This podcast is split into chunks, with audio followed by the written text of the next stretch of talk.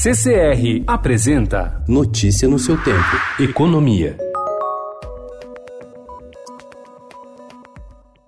O governo de Jair Bolsonaro sofreu ontem mais um revés do presidente americano Donald Trump, que anunciou a retomada de tarifas sobre o aço e o alumínio procedentes do Brasil e da Argentina. Trump escreveu em sua conta no Twitter que os efeitos da medida são imediatos, causando surpresa no governo brasileiro e até entre diplomatas americanos. Bolsonaro afirmou que contatará o dirigente americano se necessário.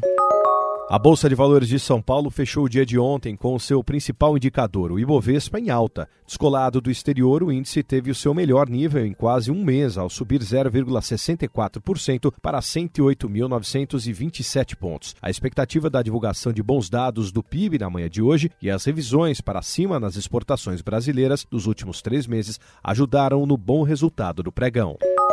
Com a crise na Argentina e a queda na demanda chinesa por soja, a balança comercial brasileira registrou em novembro pior saldo em quatro anos, fechando o mês em 3,43 bilhões de dólares. Quando as exportações superam as importações, o resultado é superavitário. Se acontecer o contrário, o resultado é de déficit. Em novembro, a carne bovina foi o produto da pauta de exportações brasileira que apresentou maior crescimento de vendas. No período, o preço do produto no mercado doméstico aumentou aumentou, o que provocou reclamações e até relatos de desabastecimento.